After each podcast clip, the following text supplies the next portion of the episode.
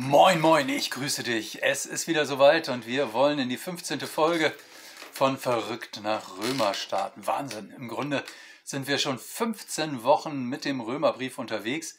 Das finde ich total cool und wir dümpeln immer noch in Kapitel 3 rum. Also auch das ist spannend.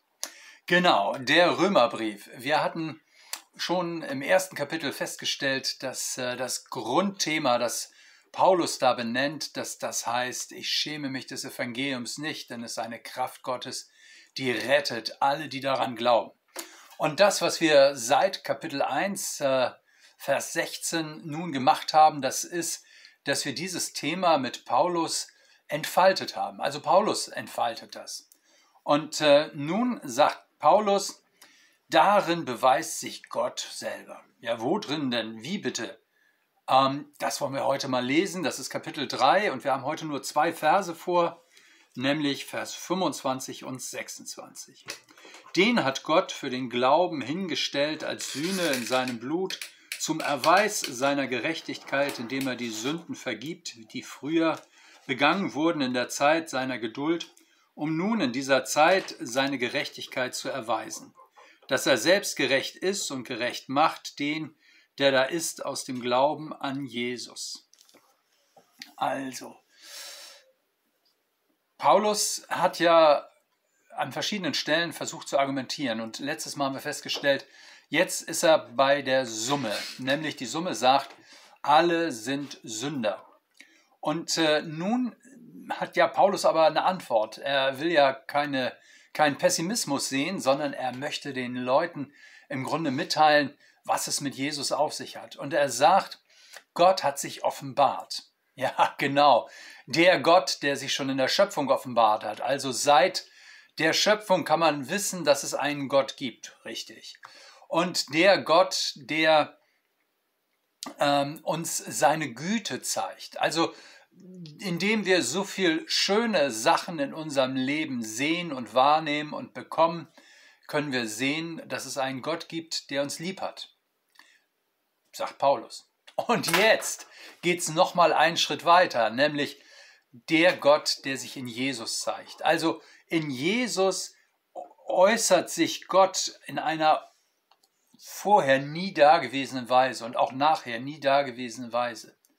Also der Gott, der sich offenbart. Offenbarung geschieht vor allem in Jesus. Wer Jesus anguckt, der sieht quasi Gott ins Gesicht, der sieht, wie Gott drauf ist, was Gott auf dem Herzen hat und das unter menschlichen Bedingungen so, dass man sich's angucken und gleichzeitig verstehen kann. Eben nicht so, dass man sich so hehre Gedanken darüber machen muss und spekulieren muss, sondern Gott zeigt sich in Jesus. Also, den hat Gott für den Glauben hingestellt den, in dem sich Gott offenbart. Also das Zentrum der Offenbarung, das Zentrum der Sichtbarwerdung Gottes in Jesus, das ist das Kreuz von Jesus Christus. Da wird er als der Messias Jesus sichtbar. Und Paulus schreibt, hier zeigt Gott seine Gerechtigkeit. Also Gerechtigkeit hatten wir ja schon die letzten Male immer wieder so als Begriff, der uns begleitet. Gerechtigkeit heißt ja, hier zeigt Gott seine Bundestreue. Ich hatte Gerechtigkeit mit Bundestreue übersetzt, weil quasi hier zeigt sich Gottes Herz. Aber Bundestreue bedeutet, Gott hat sich festgelegt, an uns festzuhalten.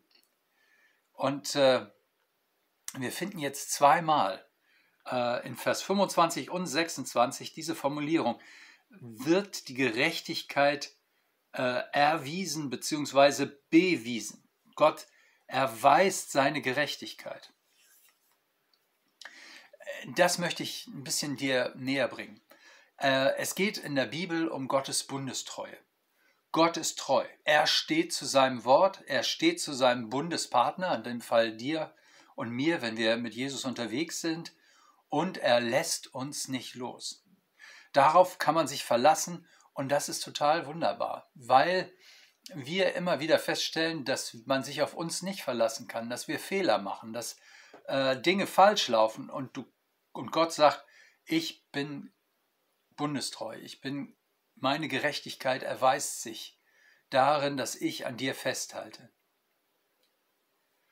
Ähm, und nun sagt Paulus äh, in Vers 25, den hat Gott für den Glauben hingestellt als Sühne in seinem Blut. Hingestellt als Sühne. Also Sühne ist schwer verständlich und warum er jemanden zur Sühne hinstellt, das versteht man schon gar nicht. Deswegen möchte ich mit dir einen Ausflug machen in die damalige Zeit. Ähm, Sühne ist sowohl im Griechischen wie im Hebräischen ein besonderes Wort. Im, äh, im Hebräischen heißt Sühne Kabarett. Und äh, Kabarett, es heißt eigentlich Deckel. Das ist die, der Deckel der Bundeslade. Wenn du dir ähm, das, äh, den Tempel vorstellst, dann gibt es ja da das Heilige. Das ist ja sozusagen so ein, so ein Gebäude äh, mit so einem kleinen Vorhof. Und äh, in das äh, Heiligste, da durfte man hinein, also durften die Priester hinein. Und, äh, und dann war davon abgetrennt durch eine Decke das Allerheiligste. Und in dem Allerheiligsten, da standen nur die Bundeslade. Die Bundeslade ist so eine Kiste mit äh, zwei Stangen dran, links und rechts, sodass man sie tragen konnte. Und die Bundeslade, in der waren die zehn Gebote, also die zwei Steintafeln. Und auf der Bundeslade war dieser Deckel, äh, der Kabarett, ähm, mit den äh, äh, Seraphim, die quasi diese Bundeslade bedecken und mit ihren Flügeln decken, quasi sie verteidigen. Und, äh, und dieser Kabarett, äh, da müsst ihr euch vorstellen, einmal im Jahr durfte nur ein Mensch ins Allerheiligste, also quasi den Vorhang wegziehen und äh, in die unmittelbare Nähe des Ortes auf der Erde, wo Gott wohnt, gehen. Und das war der hohe Priester. Und dem band man sogar ein Band, äh, also so ein Seil an den Knöchel, falls er also völlig ohnmächtig wird, weil ihn das völlig flasht. Und er durfte das natürlich auch nur, nachdem er sich also gereinigt hatte. Dann durfte er da sein bei der Bundeslade, beim Thron Gottes auf der Erde. Und, äh, und er brachte auch was mit, nämlich äh, Blut. Im Blut ist das Leben. Und, äh, und für unsere Vorstellungen ist das eher so ein bisschen komisch, denn er goss quasi Blut von Opfertieren, die vorne im vorderen Teil äh, der Bundes, äh, der Stiftshütte oder des Tempels geopfert wurden, das gloss er an auf dieses Kabarett. Und äh, das war Ausdruck der Sühne. Also die Sühne, die darin passierte, dass quasi das Blut von Opfern dargebracht wurde an diesem Gnadenstuhl. Also als Zeichen, ähm, Gott, du sollst wissen, das Blut dieser Tiere steht stellvertretend für unsere Schuld und äh, ähm, dieses Blut, das äh, soll eben, die haben ihr Leben dafür gegeben, dass ich dir jetzt hier begegne. Ähm, genau, für uns klingt das komisch, weil wir Blutvergießen nicht sinnvoll finden und äh, auch anrüchig, aber damals war es eben Blut als Zeichen des Lebens. Und jeder jüdische Mensch wusste, Gott ist ein heiliger Gott und seine Gegenwart zu treten äh, und ist unerträglich für jemanden, der Sünder ist. Und deswegen brachte man ihm quasi das Blut eines Opfers mit, weil man da drin natürlich äh, jetzt nicht unmittelbar noch ein Opfer, Tier opfern konnte. Und auch das war eben nur am großen Versöhnungstag möglich. Der liegt irgendwo so Oktober, November. Ähm, und da, was geschah quasi in der Vorstellung der Juden, Lösung, Versöhnung, Vergebung der Schuld. Und das ist Sühne. Ich weiß nicht, ob dir dieses Bild hilft, aber ähm, es zeigt, was für eine besondere Situation gegeben ist. Nämlich, dass der Mensch, äh, der hohe Priester, stellvertretend für Israel, Gott ganz nahe kommt. Und, äh, und in dem Bewusstsein, dass er im Grunde ähm, äh, sich als äh, als Sünder mitbringt, bringt er quasi dieses Blut mit, das ihn davon reinigen soll. Ähm, Und natürlich wusste man damals auch nicht, ob nun der hohe Priester wirklich heilig war. Klar, also wer weiß, was der alles angestellt hat. Ähm, deswegen war diese Sühne, die für das Volk Israel an, an diesem Tag passierte, am großen Versöhnungstag, deswegen war die immer brüchig. Und jedem in Israel war klar, das ist ein Bild für etwas, was noch kommen wird. Also wir machen das hier mal symbolisch. Das Blut von Rindern kann uns ja nicht befreien, erretten, so ein Quatsch. Aber wir machen das hier symbolisch und wir verstehen, es geht um mehr. Es geht um mehr. Und deswegen sagt das Neue Testament, die Geschichte Gottes ist weitergegangen und Jesus ist quasi die perfekte Sühne. Weil Jesus schuldlos war, weil man bei ihm sicher sein konnte, im, Gegensatz zum hohen Priester, dass er nicht irgendwas äh, noch angestellt hatte. Deswegen war er das vollkommene Opfer. Ähm, also das, was wir in der, im Allerheiligsten haben, ist so etwas wie das Modell für das, was in Jesus dann äh, real passiert. Und spannend, oder? Dass äh, die Israeliten dieses Modell über, über Jahrhunderte gepflegt haben. Und äh, sozusagen vorbereitet sind auf das, was Jesus tut. Ähm, also diese Sühne, diese, in dieser Sühne wird die Vergebung gültig. Und daran beweist Gott seine Gerechtigkeit, sagt Paulus. Jetzt ist die Frage, wieso beweist Gott gerade darin seine Gerechtigkeit?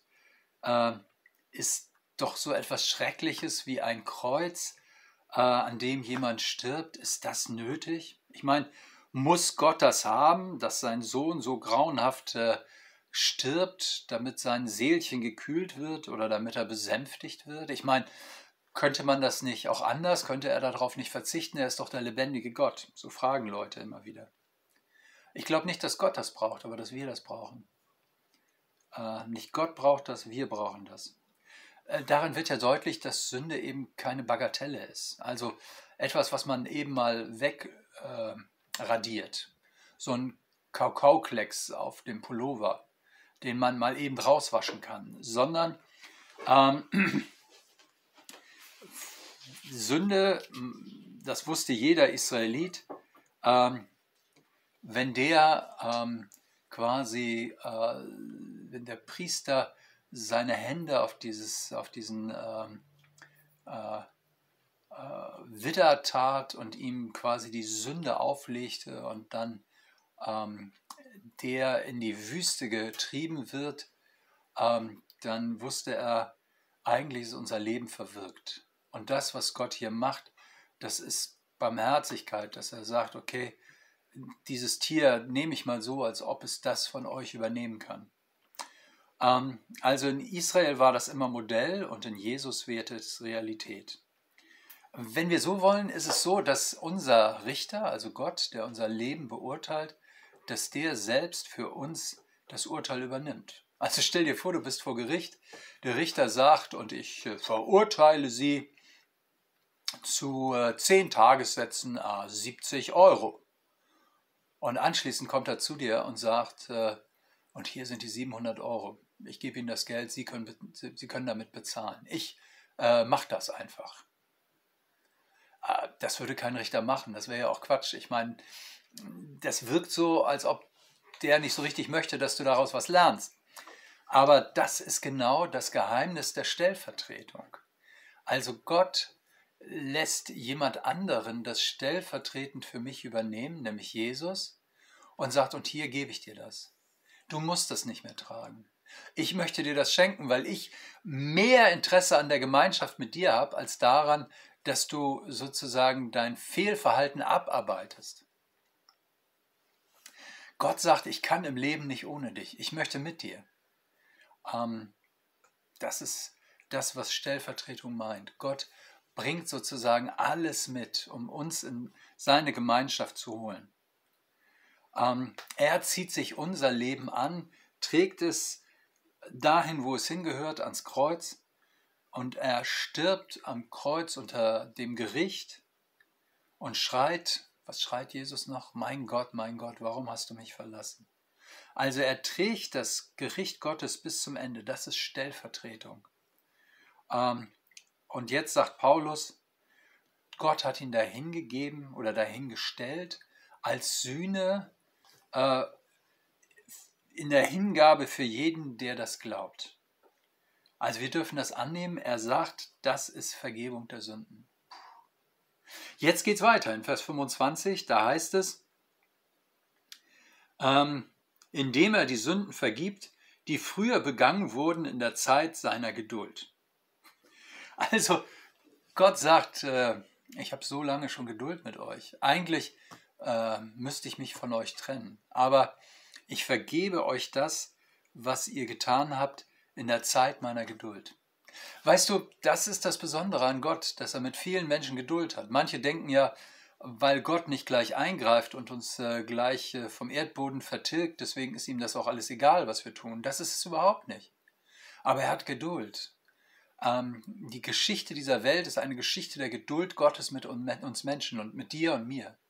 Weil er eben sagt, ich möchte den dabei haben. Ich liebe ihn. Ich möchte, dass diese Stellvertretung auch für diesen Menschen gilt.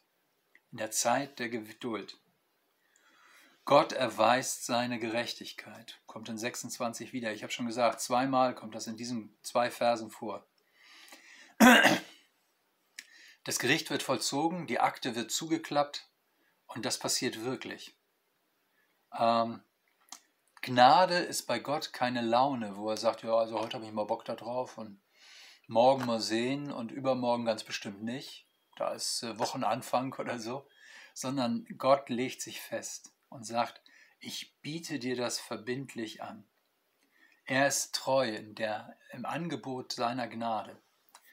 Deshalb äh, steht später im Johannesevangelium, ähm, wenn, unsere Sünden, wenn wir unsere Sünden bekennen, dann ist, er, ist Gott treu und gerecht, dass er uns unsere Schuld vergibt. Wenn wir unsere Sünden bekennen, dann ist er treu und gerecht, dass, dass Gott uns unsere Schuld vergibt. Das steht, nicht im, Johannes, das steht im Johannesbrief. Ähm, und das ist wegen Jesus, weil sich Gott in Jesus gezeigt hat und festgelegt hat. Deswegen sagen wir als Christen, hey, das ist die beste Art, wie du sehen kannst, für we, in welche Richtung das für Gott geht und wo er mit dir hin möchte. Ähm, eigentlich ist unser Leben verwirkt, aber Gott ist der Gott der zweiten Chance. Deswegen lade ich dich ein, komm unter das Kreuz und sag, Gott, hier bin ich. Mit allem, was ich habe, was ich bin, was ich kann, aber eben auch, was mir misslingt. Ich brauche dich. Danke, dass du, Gott, dich festgelegt hast. Verrückt nach Römer.